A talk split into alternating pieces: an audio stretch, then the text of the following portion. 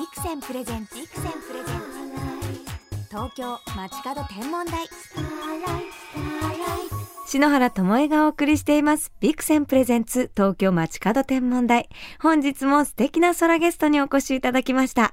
ラブピースなシティハーソラボーイホフディランの小宮山雄飛さんです。よろしくお願いします。お願いします。お久しぶりです。ご無沙汰しております、はい。ホフディランのボーカルキーボードとしてまたラジオのパーソナリティとしても東京 FM で土曜昼2時から中川きらさんとお届けしている番組サタデーミュージックラボのもう篠原記念すべき1回目のゲストとしてねそうだ。そうなんですよ。お呼びいただいて。そうですね。そうなんです。今年の4月に、はい。でもうん。その前からホフディランさんはねライブとか行ったりとか篠原の舞台見に来てくださったり。行きましたね。はい、ええ。シティ仲間でしたね。シティシティ仲間ですかね。デビューが同じぐらいだったんじゃないですか？そう僕らは96年。篠原95年ですもの。あ先輩。はいどうも 先輩です。すいません。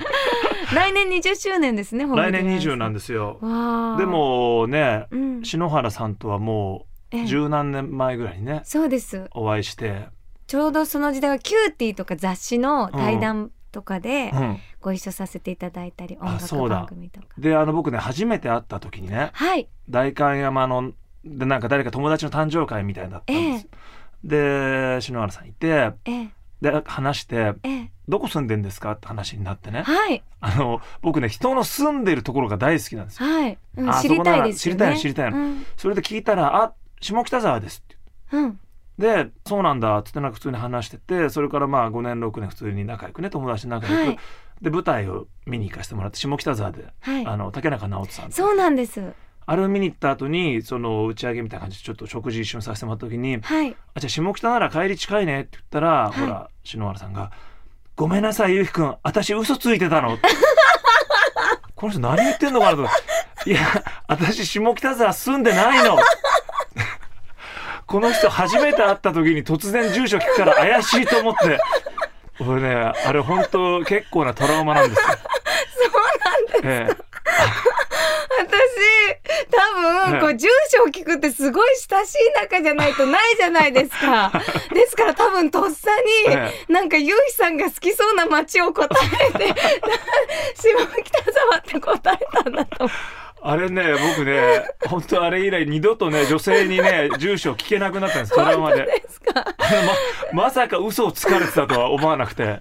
えーそれしならあの告白してたんですね。ええ。嘘ついてた、しかも何年後か。もう何年後か仲良くなって5年ぐらいして「実は私下北じゃないの?」って言われて俺なんか不思議なショックをね別に何も口説こうとしたわけでもないしただそのどこの街か聞きたかっただけなんですけど。ねそれで話が盛り上がるパターンもありますからね。そう思ったらいやねおそらく10代でしたからあのすごいゆうきさんこうサングラスもかけてらっしゃったし あのなんか不良でいらっしゃるのかなと思って 気をつけようと思って悪気はなかったんだと思います。それが出会いですから。そうなんですよ、はい。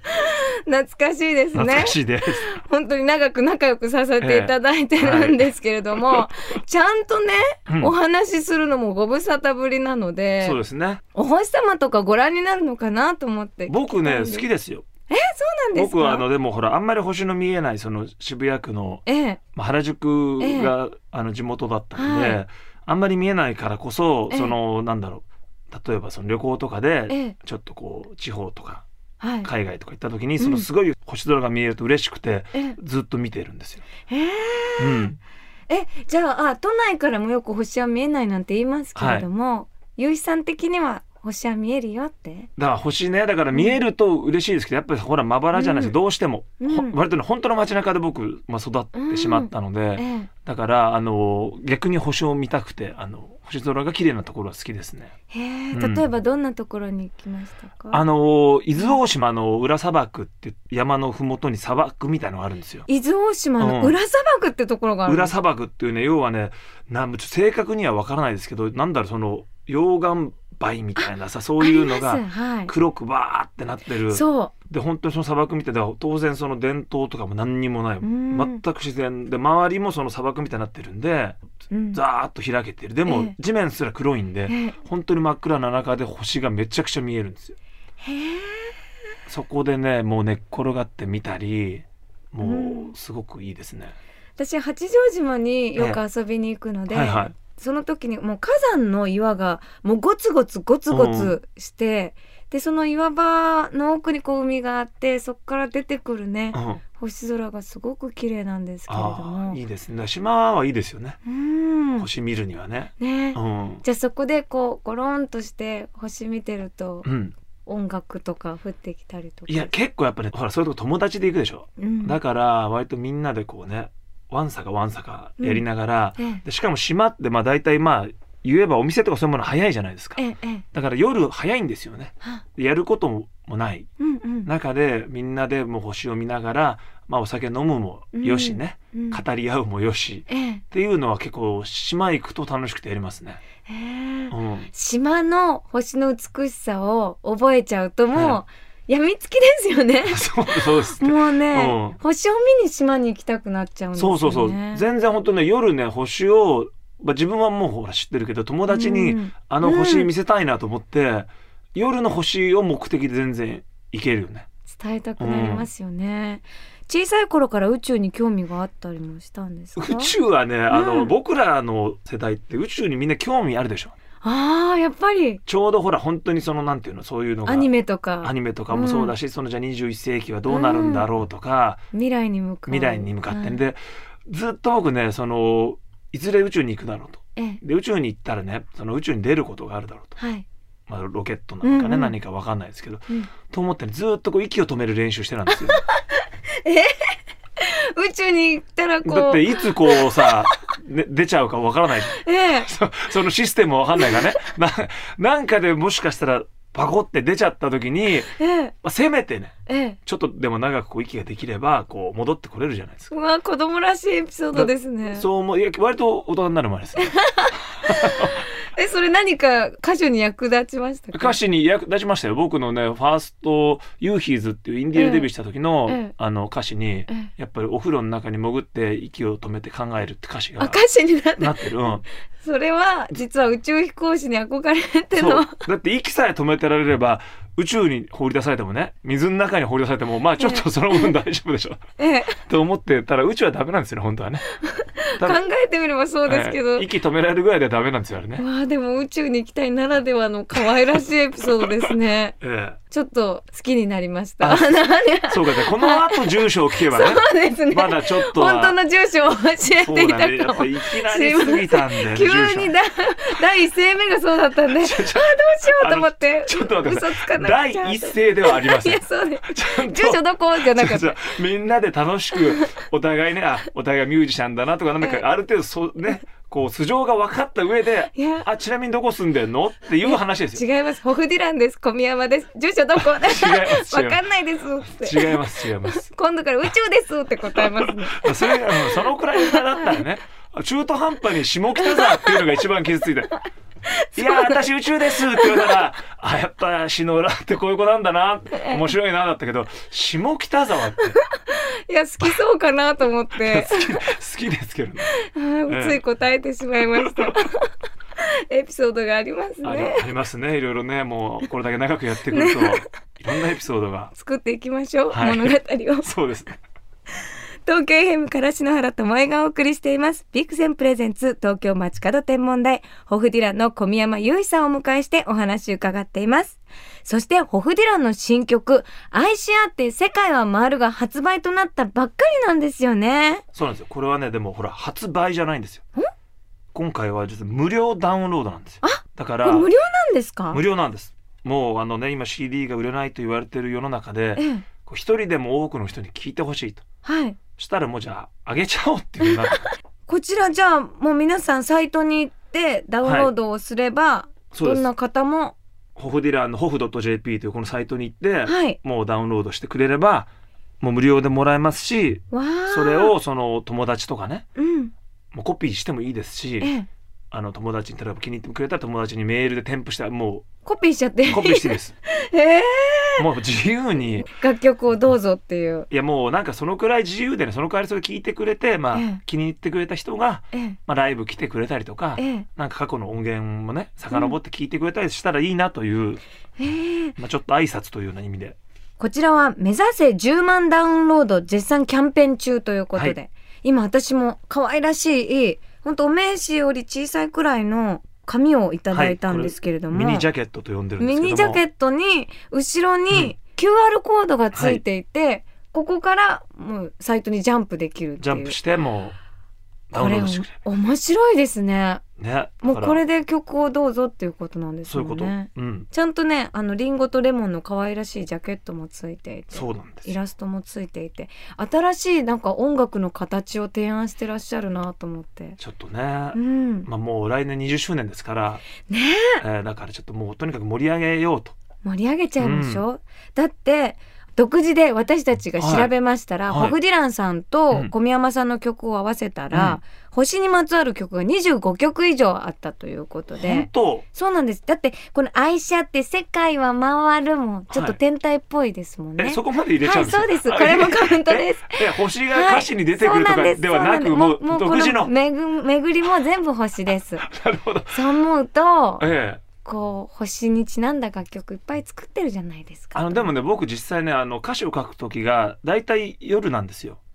ええ。でその自分のまあ実家のもともとマンションで、ええ。その夜作って、うん。ちょっとこうほらこう煮詰まるとベランダでちょっと空見たりとかしてね、ええ。だからあの昼のそれこそ太陽とかっていうよりもどちらかというと本当に夜空っていう方がやっぱり近いですねいつも書く、時に。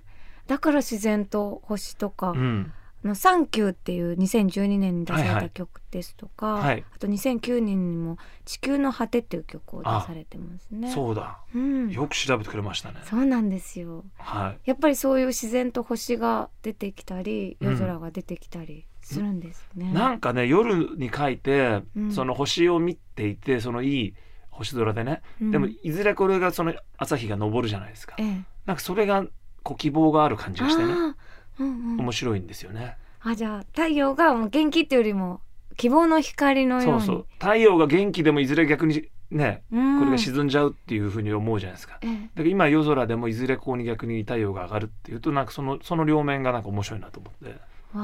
夜の方が絶対多いですね歌詞書くのは。う。ん。そうさまざまな楽曲をお作りになってますけれども、はい。20周年に向けてうん。こうしていきたいみたいなビジョンはあるんですか、20周年はですね、20周年を祝うとうん、その後失速する気がするんですよ。へ なんていうの？燃え尽き症候群みたいなね。うんうん、あだから頑張るぞじゃなくてそうそう。はい。だから20周年はもちろん祝うんですけど、うん。どちらかというとその後のねもう21年、うん。2年25年っていうのまでやっていけるようなうん、あの20周年にできたらね。じゃあ10年20年30年と、と考えるようなね。うんだから20周年だけでわーって盛り上がってね。うんうん。なんか次のちょっと大きいライブ会場かなんかでやって、うん。次の21年目から突然しょんぼりしてたら嫌じゃない？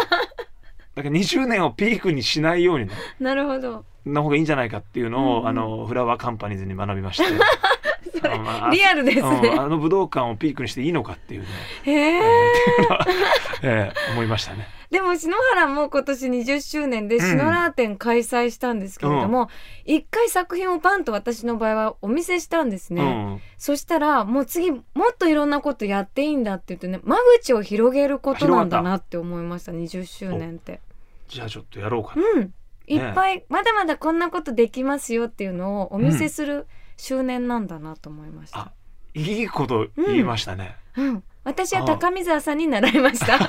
あやっぱちゃんと脈々とそうやってそうです。20周年はこうした方がいいぞってそう。先輩に聞いてね。そうです。聞いて、うん。やっぱもう大先輩ですから聞いてもっといろんなことやっていいんだよっていうふうにおっしゃってくそうかれましたよけ今からちょっとじゃあリサーチします先輩たちに。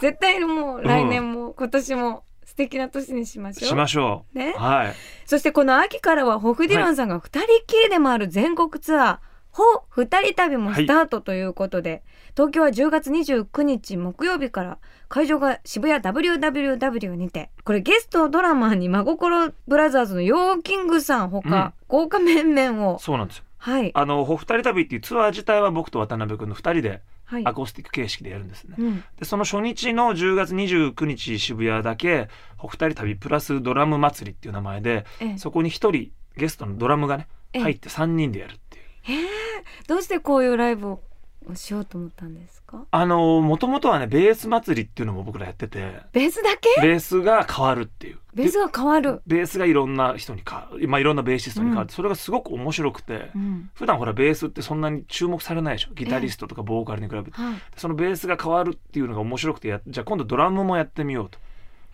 でもゲストドラマーにはい。真心ブラザーズの YO-KING さんって歌手の方に そうなんですよ。ドラムをっていう斬新ですよね。あのもともとはドラマーだったんですけどそのうちドラムを叩けるミュージシャンなら別にボーカルでもいいじゃないかってなって今年はなぜか YO-KING とかスネオヘア君とか、はいあの全然ドラムよりね 普通のあとトモフスキーさんとか、ええ。ボーカルの方が増えちゃってて。えちょっと変な形になってるんですけど。ー、わあもう何でもあり何でもあ祭りりになってます。あとアフラ君ってあの、はい、ボイス。パーカッション。うん、がやっぱりまあドラムとしてねええ、出てくれたり。だから本当の意味でドラマはほとんどいなくなっちゃったんですけど。じゃあ篠原も出れるんじゃないですか、出れる出れる。ね打楽器できるでしょ。えできます。ちょっと叩けますよリズム。先に言っといてくれたら あでも今からでもねスクービードゥのモービーキャンセルできるかもしれいやないからそんなことないです。大丈夫です。あの今まで通りでぜひ私なら見に行きますから。あじゃあ見に来てください、ね、10月29日は渋谷 WWW で開催していきますから、ホグディランさんの全国ツアーほ二人旅の情報は公式サイトにアップしておきますので、ぜひチェックしてください。はいということで、小宮山さんとお話ししてきましたが、お時間となってしまいました。はい最後にこの番組を聞きの空ガール空ボーイに一言メッセージをお願いします。あのでもね本当ね星空ね見るのね僕ね好きですから、うんなんかねあの星を見に行こうみたいなちょっとロマンチックじゃないですかええ。どっかに行ってついでに星を見るんじゃなくて星見るたびにどっかに行くっていうね星見るために出かける。だからそういうのをねどんどん皆さんも楽しんでね、星を浴びましょう。ええいただきたいと思います。素敵なお言葉ありがとうございます。はい。またラジオにも呼んでくださいね。ぜひぜひ。あのですね明日ですから。毎週土曜日、はい。えー午後2時からサタデーミュージックラボ、はい。僕ね中川きらちゃんとやってますんでぜひこちら皆さんね聞いてください。ぜひ聞いてくださいね。ということで、では最後の曲、改めて曲紹介をお願いできますか？はい聞いてください。ホフディランで愛し合って世界は回る。本日のゲスト、小宮山雄飛さんでした。ありがとうございました。ありがとうございました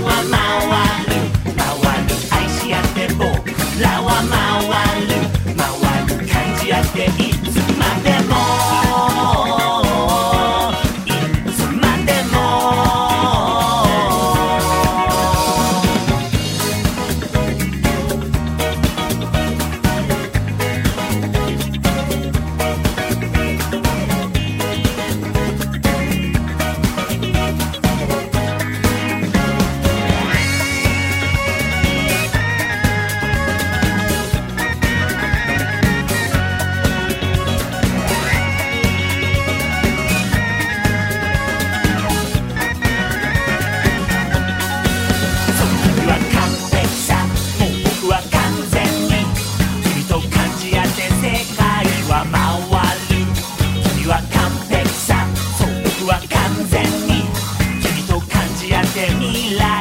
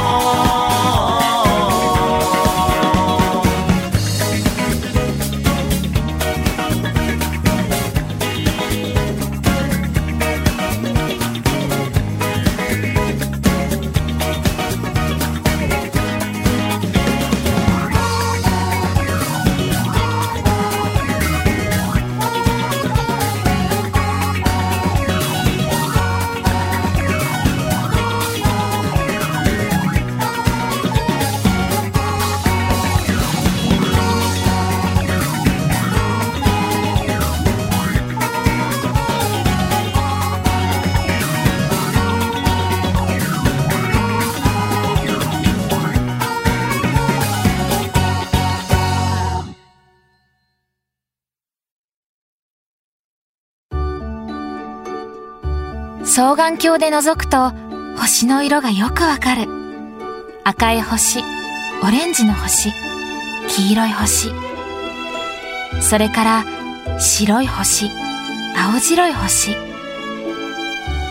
この星の色の違いは調べてみたら温度だと分かった。赤い星は暖かい色に見えるのに実は温度が低く白い星が熱いのだそうだ夏のサソリ座のアンタレスは表面の温度が3000度くらいの赤い星代表で冬の星空で明るく輝くシリウスは1万度もある白い星代表だ。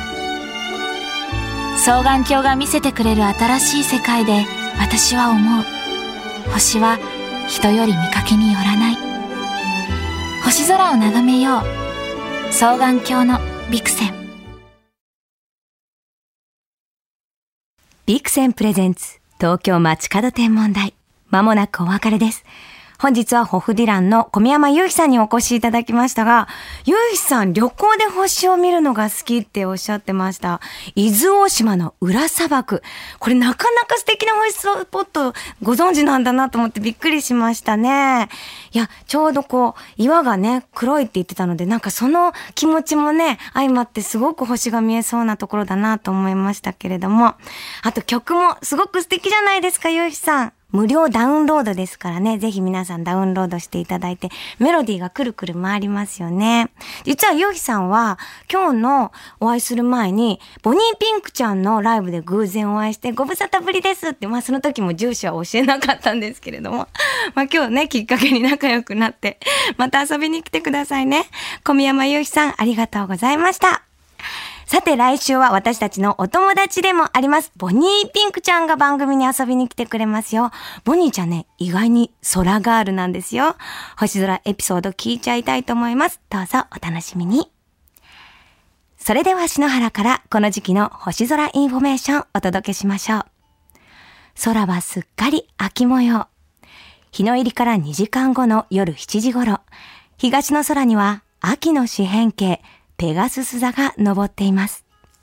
そのペガススを追いかけるように後から昇ってくるのが、秋の空に輝くプリンセス、アンドロメダ座。アンドロメダ座です。これ言いにくいです。アンドロメダ座です。明るい星は少ないんですが、アルファベットの大文字の A のような並びが特徴的なんですね。これアンドロメダの A って覚えてあげましょうね。こちらは日本ではこの並びをトカキ星と呼んでいたそうです。トカキとはマスに持ったお米を平らにならす棒のこと。まあ、マス型星と呼ばれるペガススの四辺形とセットになって、なんだかこう秋の豊作を願う人々の願いが集まってますよね。私はペガススの四辺形はハロウィンのカボチャの四角形にね、見立ててプラネタリウム解説でお伝えしたりしますが、すごく大きいのでね、すごく華やかなハロウィンのお祭りのこの時期にぴったりですよね。それでは素敵な星空ライフをお過ごしください。東京 FM ビクセンプレゼンツ東京街角天文台。ここまでの相手は篠原智恵でした。また来週のこの時間、星とともにお会いしましょう。